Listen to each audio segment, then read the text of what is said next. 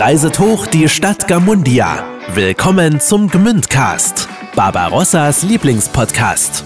Der Nummer 1 Podcast aus und für Schwäbisch Gmünd. Wir feiern unsere Stauferstadt mit all ihren Kuriositäten, historischen Geheimnissen und Promis. Nun viel Spaß mit einer neuen Folge vom Gmündcast, Barbarossas Lieblingspodcast. Mit Simon Ihlenfeld und Thomas Sachsenmeier. Der Gmündcast wird unterstützt von Trick 17, der Online-Erfolgsagentur aus Schwäbisch Gmünd.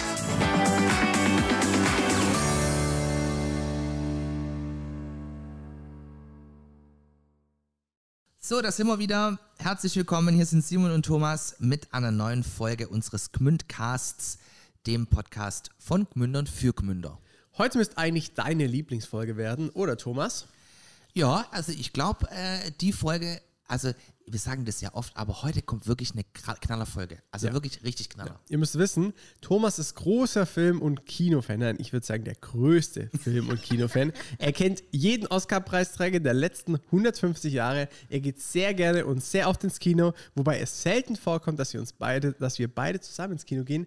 Denn Filme, die ich gut finde, findet Thomas kacke oder total unlustig oder andersrum. Ja, ja, aber das, Simon, das liegt auch tatsächlich daran, dass an deinem oder mit deinem Humorzentrum irgendwas total schief gelaufen ist. Also wer Filme wie Deadpool oder Ted lustig findet, gut, was soll ich da jetzt sagen? Hajo? Ja, also da würde ich, wäre ich mal für die Instagram-Abstimmung, da würdest du nämlich haushoch verlieren, denn Ted und Deadpool sind einfach überwitzige Filme.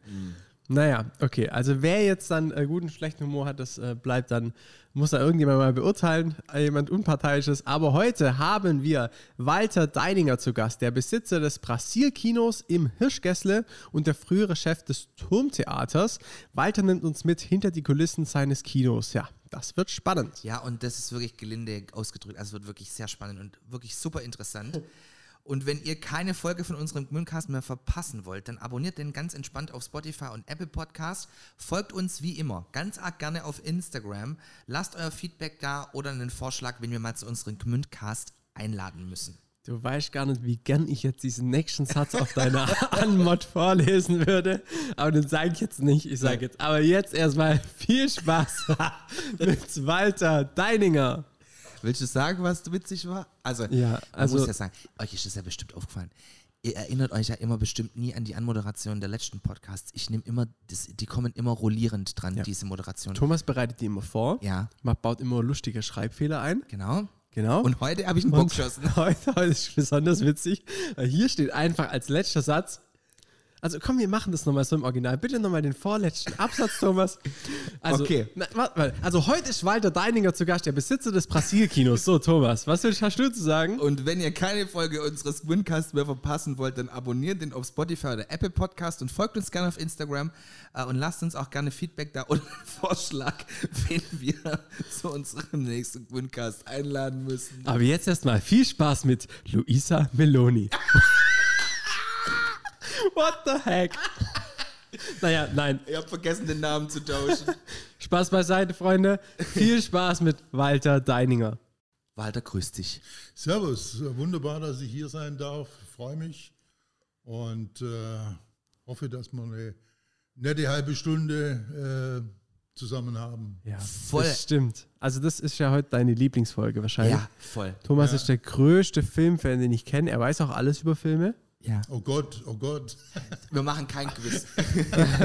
Also wäre hier auch ein, äh, wäre bei Wer wird Millionär eine Filmfrage gekommen. ja, dann wäre wär Millionär jetzt. So, Aber wir müssten Ja. nur Filmfragen hätten kommen müssen. genau. Ja. Na, deswegen ähm, habe ich jetzt hier kurz ein paar Worte gesagt, weil ich glaube, den Rest des Podcasts äh, habe ich jetzt gar nicht so viel Redezeit, weil ich bin bei Filme komplett raus. Gut, aber der Walter und ich werden uns ja jetzt nicht in Nerd Talk über verschiedene Filme und äh, Ding ähm, äh, zerreden, ja, sondern wir wollen ja um das, um seine Wichtigkeit für das Thema Kino in Gmünd sprechen.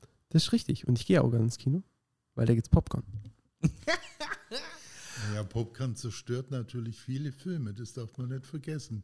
Äh, weil es gibt ja auch Filme, die vertragen kein Popcorn, zumindest keine Popcorn-Esser, äh, weil ähm, äh, es natürlich auch sehr viele ruhige Filme gibt, äh, wo das äh, Kauen und das Knacksen einfach äh, stören würde. Und für die bin ich eigentlich hauptsächlich zuständig gewesen, die letzten 42 Jahre, eher die ruhigen Filme. Habe natürlich auch in meinem Leben äh, viele äh, Kinos gemacht, äh, wo es äh, Haut drauf äh, Action gab, ne? gehört dazu äh, und es macht genauso viel Spaß. Manchmal genauso viel Spaß wie ein bisschen ruhigere Filme, ein bisschen nachdenklichere Filme. Was du gerade ansprichst, das Brasil-Kino, das du ja äh, immer noch in Anführungszeichen betreibst, was ja bekannt ist für weniger die Blockbuster, sondern eher ähm, im Bereich Arthouse unterwegs ist. Also so normalerweise die Filme, also ihr werdet mich vor der Oscarverleihung öfter mal im äh, Brasil sehen, weil da laufen dann, wenn sie schon bei uns in Deutschland starten, die Filme, die normalerweise dann äh, für die Oscars nominiert sind. Klar, es gibt ja auch manche Blockbuster, die dann groß abräumen, aber so die, ja, die, die bisschen mehr Gehalt mitbringen, sagen wir es mal so. Aber lass uns mal weiter ganz am Anfang deiner Kinokarriere starten. Wie ging das los? Wann war klar, dass du ein Kino eröffnen willst? Ist das genauso wie bei mir, dass du einfach Filme liebst, dass du eine Passion für das Medium Film hast? Ja, genau so war das auch. Also ich bin ähm, so in der Ende der 70er äh, Jahre äh, des vorigen Jahrhunderts äh, ähm, immer nach Stuttgart gefahren in das äh, Programmkino, so hießen nämlich die Arthouse äh, Kinos früher, äh, was auch viel treffender war. Ähm, ähm, ich bin dann immer, wie gesagt, nach Stuttgart in die Lupe und habe da die Filme angeguckt, die in Gmünd nicht liefen. Ähm, also diese Filmkunstfilme. Und da habe ich dann äh, einen früheren Freund getroffen, der in Pforzheim äh, gewohnt hat. Und äh, wir haben uns dann immer in der Lupe verabredet, äh, um Filme zu gucken. Und ähm, ich habe dann ähm, parallel zum Filme gucken, habe ich natürlich auch was gemacht. Und zwar habe ich bei der Firma Nubert Boxen gebaut. Und ähm, die äh, Firma Hubert hat damals einen Radio- und Fernsehtechniker Meister gesucht und genau dieser Kumpel aus Pforzheim äh, hatte äh, den Meisterbrief in Radio- und Fernsehtechnik und so habe ich ihn quasi nach Gmünd gelotst und äh, dann war es eigentlich nicht mehr sinnvoll, nach Stuttgart zu fahren in die Lupe, sondern ich habe ihn dann gefragt, bevor wir da runterfahren, zusammen nach Stuttgart, machen wir hier ein, machen wir hier ein Kino. Und ähm, der hat dann Ja gesagt und dann äh, bin ich zuerst mal baff gestanden und habe gesagt, meinst du das im Ernst? Und da habe ich gesagt, ja, wenn du es im Ernst meinst, dann meine ich es auch. Und so ging es dann los und ähm, dann war es ganz witzig, weil äh, der ähm, Rainer Kutschwara hat damals auch beim, äh, bei der Firma Nurut gearbeitet und äh, den haben wir dann gefragt, du darfst mitmachen, weil ähm, zu zweit äh, wird es wahrscheinlich äh, nicht hinhauen. Da hat er gesagt, ja klar, mache ich mit. Und dann haben wir uns damals im Café Margret, nee, nee, nee, Café Margret, äh, im Café, ähm, wie hießen das da? Kreiner, Zier? Nein, äh, da wo jetzt, Kucher? Äh, ähm, nee, am Marktplatz, wo jetzt äh, die, die äh, das Alpen, nicht Alpenkulinarik, sondern äh, der, oben im ersten Stock, Mhm. Paulaner. Paulaner. Paulaner, ja, da wo es Paulaner ist. Also das ehemalige M7, das Café Passé, oder? Das nein, Café nein, nein, Avenue. das war drüber, das war ah, Kaffee, das hieß einfach Kaffee. Und da haben wir uns getroffen ähm, und ähm, am Nebentisch saß dann nochmal einer, der uns zugehört hat und äh, gesagt hat, oh Gott, kann ich da auch mitmachen? Mhm. Und dann haben wir gesagt, ja, wenn du auch kein Geld hast, dann kannst du auch mitmachen. Und dann haben wir gesagt, ich habe auch kein Geld, also machen wir das.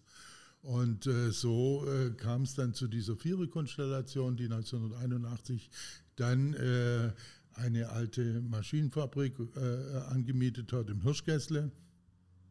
Und äh, dann, weil wir eben kein Geld hatten, haben wir dann alles selber gemacht. Wir haben ähm, äh, Fliesen gelegt, wir haben gemauert, wir haben ausgegraben, also eine Steigung eingegraben. wir haben ähm, alles gemacht, was wir, äh, was wir vorher noch nie gemacht haben. Und ähm, ja, und das ging dann weiter, weil dann hatten wir die Räumlichkeiten.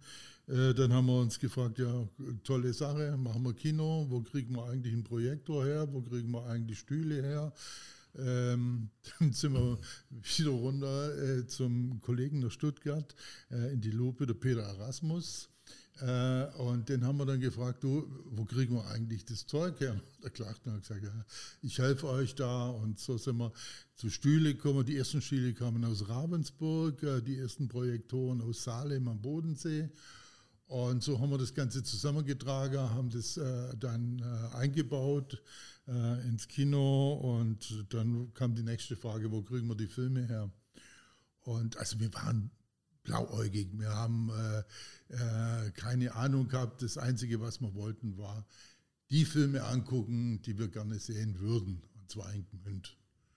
Und ähm, ja, dann haben wir uns, äh, weiß ich noch, der, äh, Toni Retzbach und ich sind nach München gefahren zu dem Filmverleiher zu Universal und ähm, da kam man rein, das weiß ich noch wie heute. Und dann haben sie uns angeguckt und haben gesagt, was wollen's? Fulmi wollen's? Äh, na, äh, die hat äh, hier der Kollege gehabt und, äh, na, äh, und dann waren wir ziemlich frustriert. Und dann kam man ähm, in die Türkenstraße, da war ein Verleih, der hieß äh, Filmwelt, gibt es heute immer noch.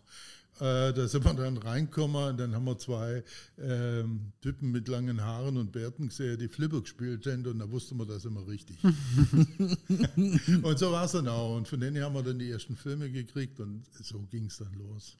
Jetzt führ uns doch mal kurz durch die Kinoinfrastruktur in Gmünd 1981.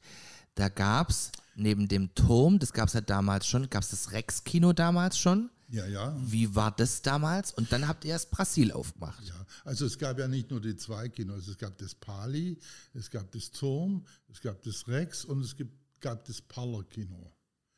Ähm, und äh, die Besitzverhältnisse waren damals so, dass Pali, Turm und Parler gehörte der Familie Huttenlocher in Göppingen und äh, das Rex-Kino gehörte der Familie Bott aus Geildorf waren die, glaube ich, oder aus äh, Schwäbisch Hall. Nee, aus Geildorf, genau.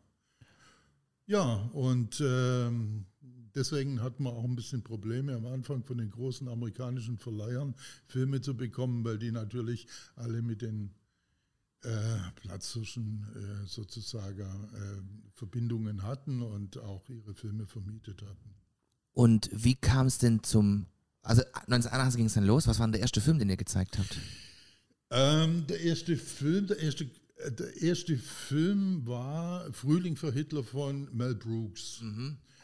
Und die, der erste längere, also der Film mit einer längeren Laufzeit von, damals hat man äh, vier Tage gespielt, war jede Menge Kohle. Wir haben gedacht, den spüren wir jetzt, das ist unser Leitmotto, jede Menge Kohle, verdienen wir mit dem Kino. Tja, das war eine frommer Wunsch. Und wieso Brasil? Also klar, ist ja, Ja. angelehnt an äh, Terry Gilliam, denke ich mal. Genau. Äh, am Anfang hieß das Ganze ja nur äh, KKF, also Kino, Kneipe in der Fabrik.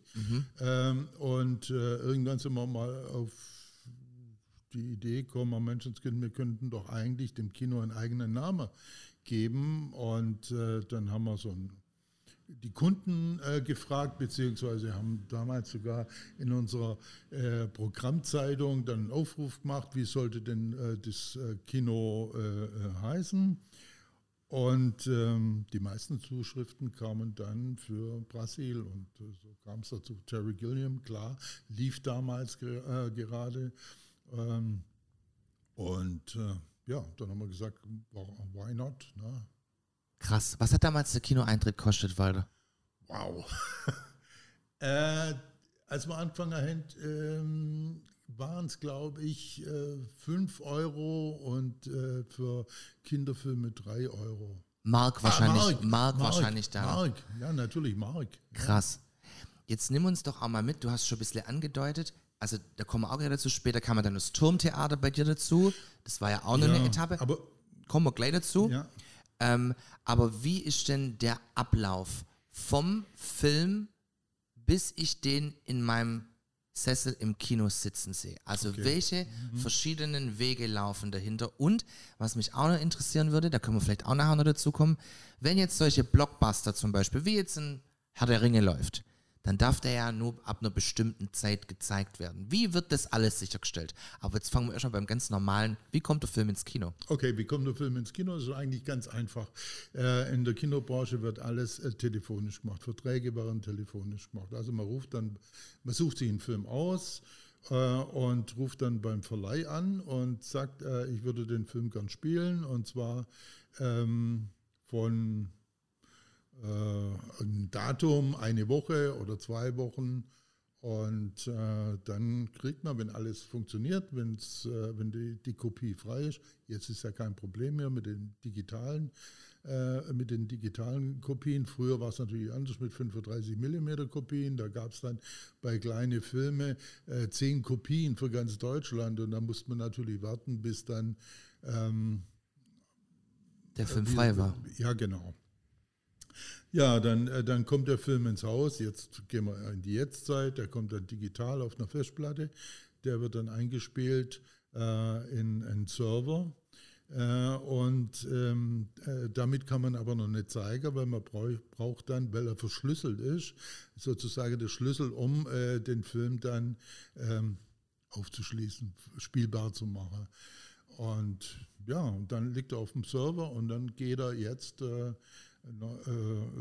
über einen riesigen Beamer sozusagen an die Leinwand.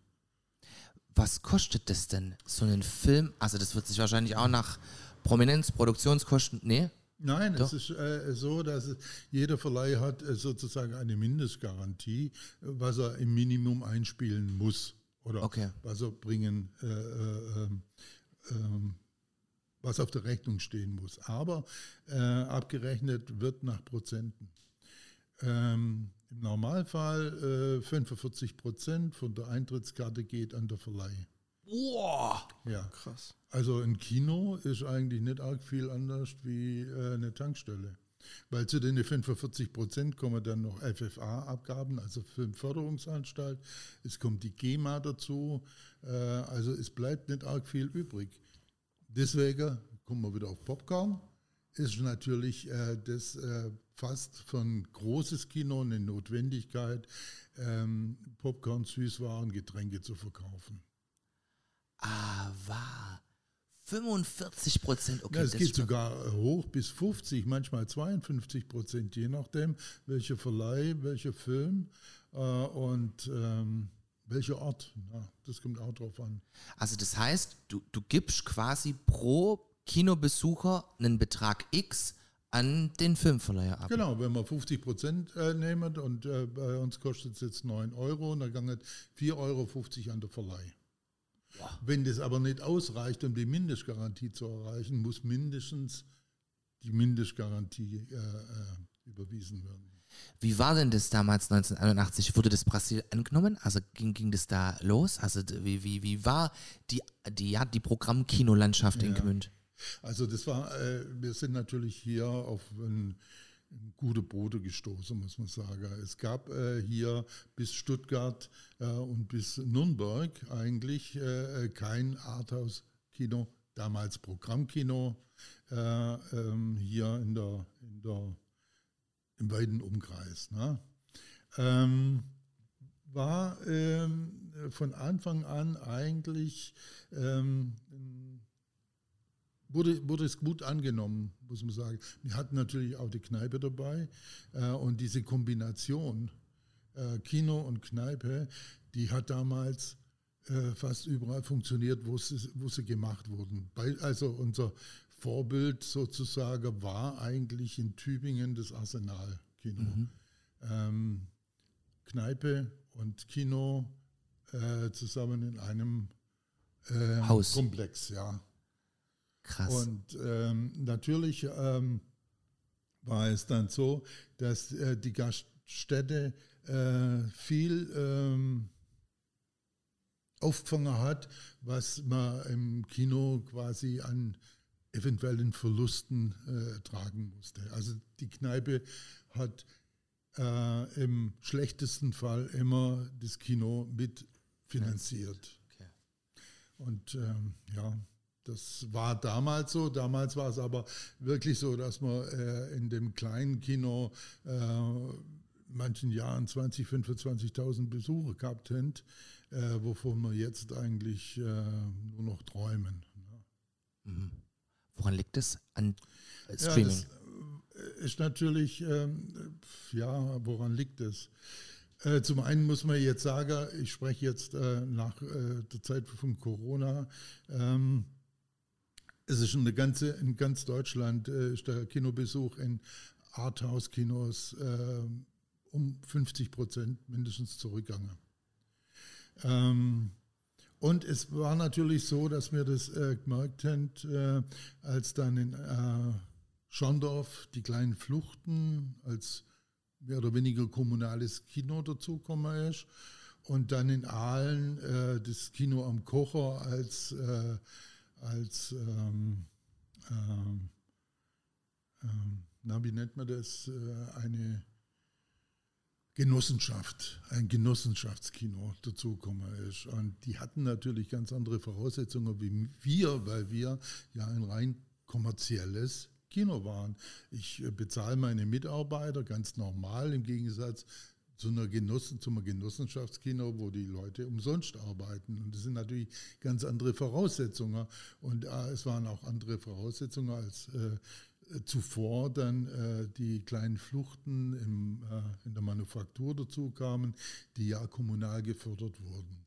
Und das hat natürlich schon ähm, es schwieriger gemacht, äh, ähm, äh, hier auf die notwendigen Besucherzahlen, Umsatzzahlen im Kino zu kommen. Nehmen wir uns da auch nochmal mit nach 1981 ja. oder in die Zeit guck mal, du hast vorhin gesagt, heutzutage kommt das alles digital. Mhm. Früher kam es wirklich in der Filmrolle. Es kam in der Filmrolle, es kam sogar in mehreren Filmrollen, äh, die dann äh, im Vorführraum zusammengeklebt wurden zu einer großen Filmrolle. Ähm, die äh, einzelnen Akte hatten so circa 15 bis 20 Minuten und je nach Filmlänge gab es halt äh, äh, dementsprechend viele Akte, ja, die dann, wie gesagt, zusammengeklebt wurden auf eine große Spule. Ich muss sogar sagen, am Anfang hatten wir zwei Projektoren und haben dann immer umgeblendet. Das heißt, also wenn die 20 Minuten vorbei waren äh, am ersten Projektor, musste man quasi den zweiten dann rechtzeitig einschalten, dass es übergangslos dann äh, zu, zum runden, also zum, äh, zum Gesamtfilm wurde. Mhm. Und dann wieder umgeblendet und so hin und her. Und manchmal sechs Akte, bei langen Filmen acht Akte. Da hatte der Vorführer echt was zu tun. Vielleicht könnt ihr euch noch daran erinnern, früher bei 35 mm, wenn ihr im Kino waren, gab es oben rechts manchmal solche Punkte. Ja, und diese Punkte haben den Vorführer signalisiert. Bei drei Punkte Achtung, bei zwei Punkte äh, schalt den Projektor, also den zweiten Projektor ein und bei einem Punkt macht die Blende auf, die Klappe auf, damit das Licht rauskommt und dann äh, ist dann automatisch äh, im anderen Projektor die Klappe zugefallen und so gab es dann, wenn alles geklappt hat, ähm, einen durchgängigen, eine durchgängige Projektion. Brutal. Hast du noch Filmrollen oder hast du noch irgend ja? Ja, ja, ich habe noch, ich habe noch Filmrollen, ich habe noch ein paar alte Kopien, die äh, ich gekauft habe, bevor es äh, die nicht mehr gab. Ah, nee, das stimmt nicht, das war schon in den 80er Jahre, 90er Jahre. Äh, da ging ein Filmverleih insolvent und dann konnte man da die Kopien kaufen und äh, ich weiß es gar nicht mehr so genau, welche Filme, ich, einen weiß ich noch, und zwar von Costa Gavras Z. Mhm. Äh, der, den habe ich noch irgendwo äh, auf der Bühne und äh, äh ja. Sind bestimmt noch ein paar. Sind, ja, drei, vier Filme. Aber hast du das dann auch irgendwie gelernt, also einen Film vorzuführen? Also, oder hast du das auch autodidaktisch beibracht? Äh, learning by doing. ja.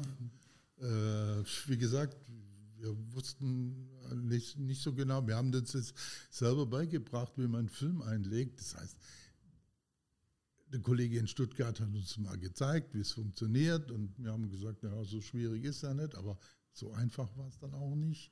Ja, da gab es schon mal am Anfang den ersten oder den einen oder anderen Filmriss. Ja. Aber ähm, ja, irgendwann hat man das drauf und dann ging's. Gibt es irgendeinen Lieblingsfilm, den du hast, Walter? Oder wo du den, Oh, in äh, 42 Jahren Kino gucken äh, kann ich. Ah ja, es gibt einen, den könnte ich immer und immer wieder angucken und das ist 1, 2, 3 von Billy Wilder. Okay. Ja. Spielt er nicht auch Ding, die Ding mit? Lieselotte Pulver. Genau, ja, ja, ja. James Cagney, Lieselotte Ja. Pulver, Horst Buchholz. Ja, okay. Ja. Kriegt auch schon Rente. Die, die kriegen alle schon Renten, beziehungsweise äh, die kriegen schon Blumen. Ja, genau. Das stimmt ja zum Großteil. Ja. Ich habe es vorhin schon gesagt, nach dem Brasil, wie ging das dann weiter? Irgendwann mal kam ja auch dann das Turmtheater bei dir dazu. ja, aber erst später. Zuerst kam dann das Schlosstheater in Eislingen dazu. Okay, das wusste ich gar nicht. Ja, Schlosstheater in Eislingen haben wir dann übernommen, 84. Haben das äh, dann gemacht bis äh, 2001 oder 2002.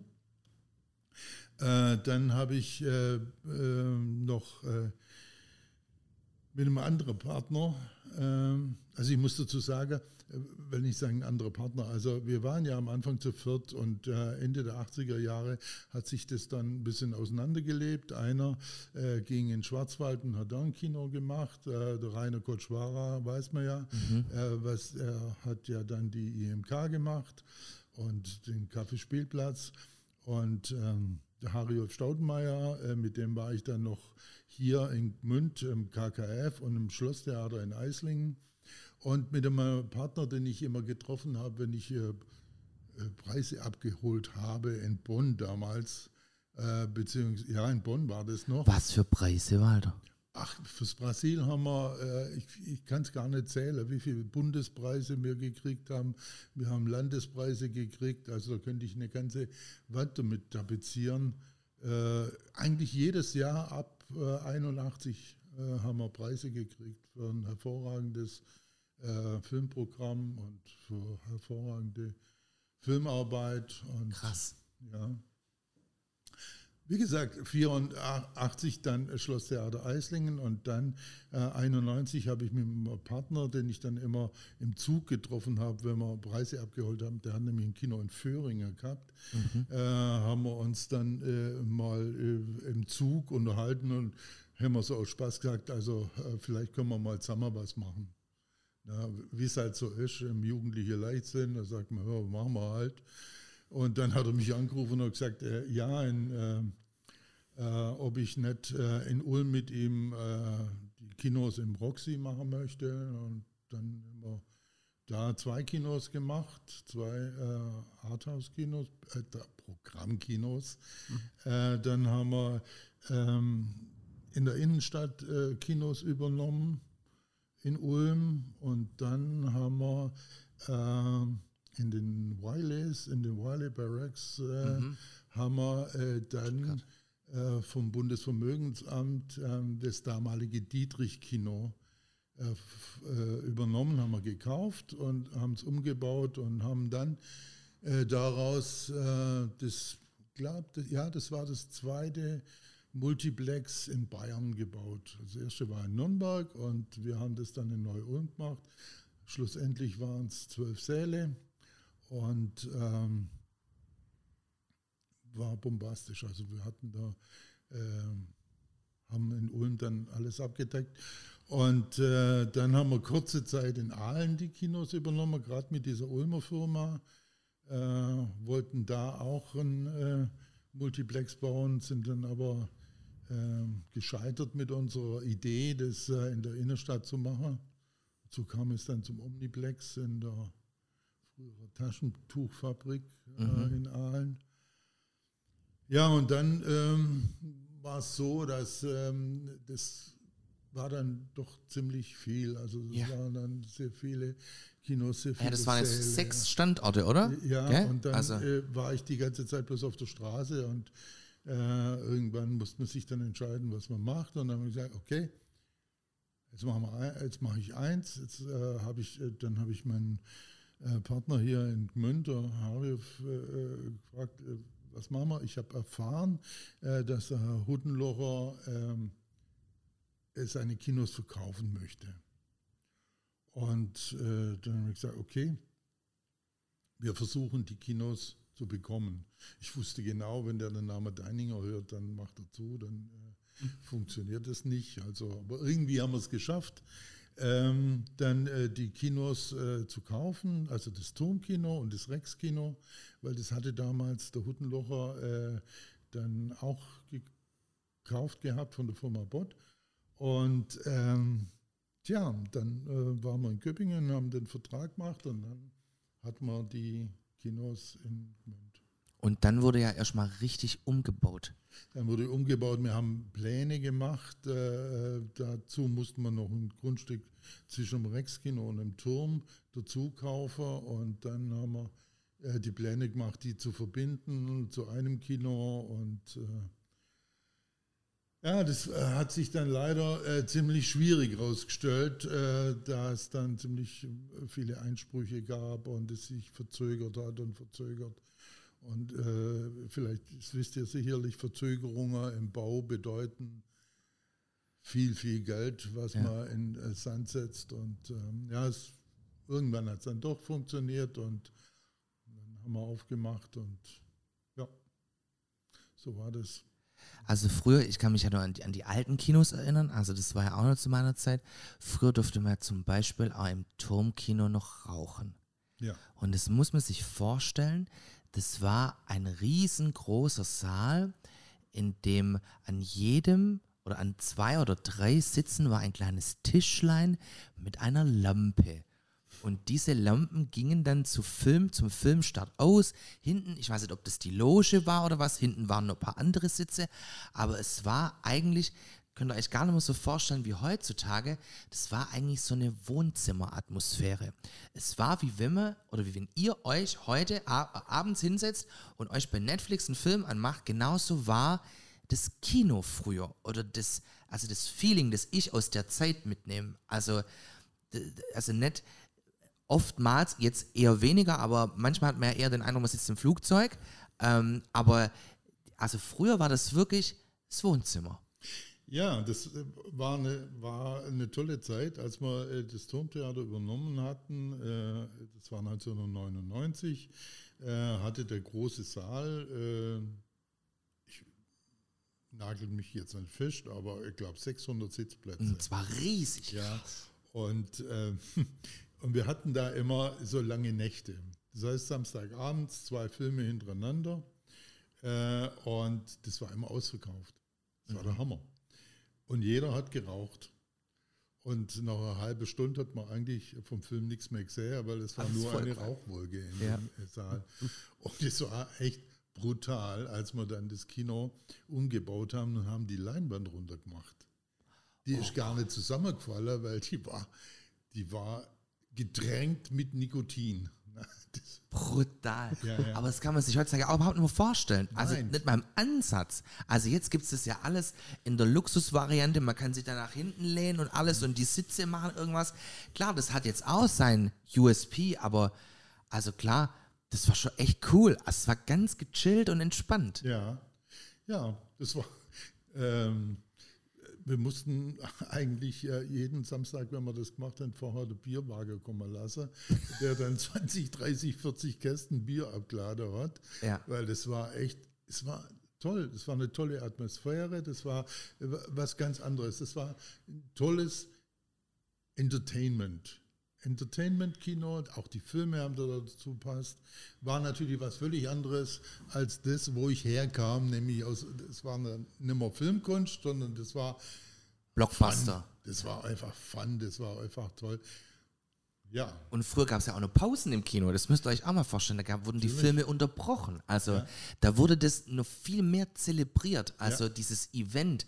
Also ich sage das auch mal zu, aber also das liegt bestimmt an mir, aber ich sage das auch immer zu Leuten, die sagen, ja, warum gehst du denn ins Kino? Du kannst dir das doch alles daheim angucken. Und das sage ich, für mich ist das ein Erlebnis, also so ein Film. Also jetzt erst vor kurzem Top Gun auf so einer riesen Leinwand zu sehen und jetzt was heutzutage mit dem Sound alles möglich ist. Also für mich ist das immer noch ein Erlebnis und ich muss ganz ehrlich sagen, also für mich bräuchte es diesen ganz großen technischen Schnickschnack gar nicht. Also deswegen gehe ich auch echt, wenn ich in Gmünd bin und, und äh, vor allem, weil ich, wie ich schon gesagt, kurz vor der Oscarverleihung, gerne ins Brasil, weil da hat man eben auch noch so ein bisschen den Wohnzimmercharakter. Also klar, da fehlen jetzt die Tischler, aber falls ihr noch nie in dem Kino wart, das ist wirklich, das ist so ein riesengroßes Wohnzimmer eigentlich.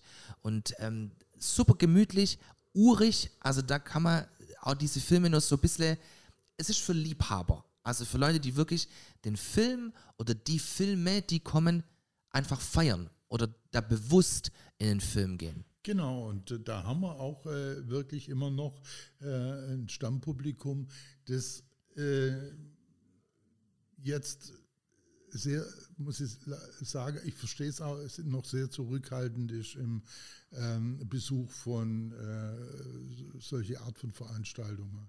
Es sind hauptsächlich ältere Leute und daran krankt das ganze Arthouse-Programmkino in, in ganz Deutschland. Äh, es fehlen die jungen Leute, wie früher, als wir angefangen haben, waren unsere Kunden alle in unserem Alter. Na? Die waren alle 20, 25, maximal 30. Ältere waren nie in Brasil damals. Und heute ist so, dass ähm, die so alt sind wie ich, die ins Kino gehen. Und äh, es fehlt äh, ein bisschen äh, der Nachwuchs. Äh, und äh, das ist wirklich schade, weil ich, ich merke das auch bei unseren Mitarbeitern, die ja alle studieren hier und so, die hatten, wenn sie bei uns anfangen, da auch so ein bisschen Berührungsängste und haben sich gedacht, oh, Filme, da muss ich ja nachdenken und oh, das ist schwierig und da komme ich heulend raus oder was weiß ich was. Und wenn die dann mal drin waren und sagen, wow, das sind ja echt tolle Filme, die sind spannend, äh, die haben Witz, die haben äh, äh, alles das, was ein Film haben muss. Und im Gegensatz zu den Filmen, die du jetzt gerade auch gesprochen hast, äh, die in den großen äh, Kinos laufen, die Filme haben eine Geschichte, die sie erzählen. Und viele, viele äh, dieser großen amerikanischen Filme, sage ich jetzt mal, denen fehlt oft die Geschichte. Die Geschichte wird da eben mehr durch äh, Action, durch äh, Special Effects. Special Effects ja gemacht. Und äh, aber so ein, ein, ein, für mich ein richtig toller Film braucht es gar nicht, sondern der muss eine tolle Geschichte haben, äh, muss sie toll erzählt haben und äh, dann ist es für mich ein, ein Film, den ich äh, weiterempfehlen würde. Und jetzt aktuell ist das Brasil noch dein Baby. Oder bestimmt, oder machst du noch andere Sachen neben? Also gerade jetzt äh, kinotechnisch? Kinotechnisch äh, mache ich noch im Moment, also ich muss dazu sagen, ich bin im Alter, wo man normalerweise versucht, nichts mehr zu machen.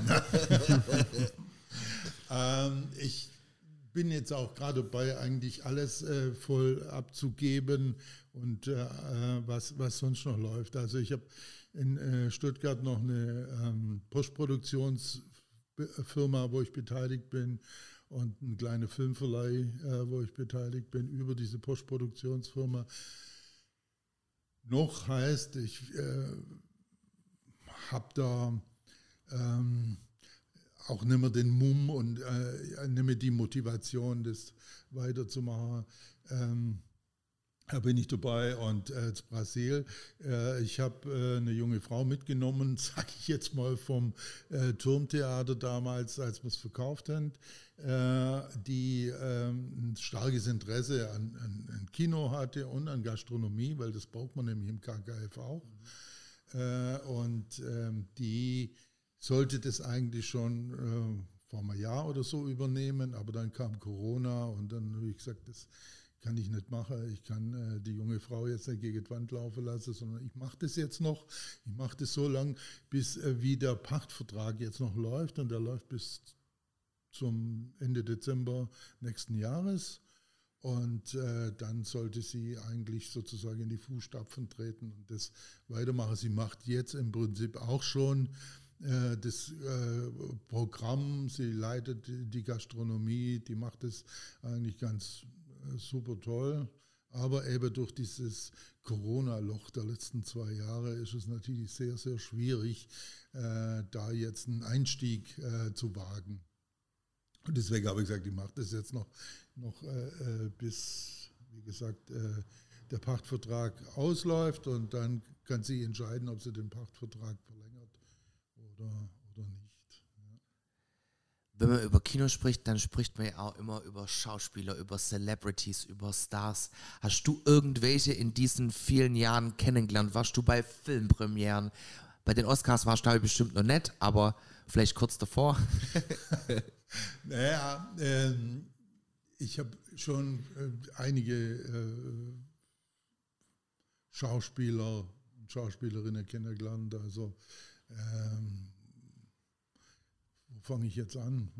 Äh, Katja Riemann, mit der war ich ein paar Mal essen und äh, äh, Hugh Grant äh, saß mal in der Reihe äh, vor mir äh, bei der Premiere von Tatsächlich Liebe und äh, waren auf vielen Premierenpartys eingeladen. Brad Pitt, Antonio Banderas, oh Gott, der Einige. hat so viele Leute getroffen, als dass er die jetzt hier ad hoc wiedergeben kann. Ja, ich merke nee, schon. echt jetzt. Also in den vielen Jahren äh, wirklich. Es, es, gab eine tolle Premiere, da kann ich mich bis heute dran äh, äh, erinnern.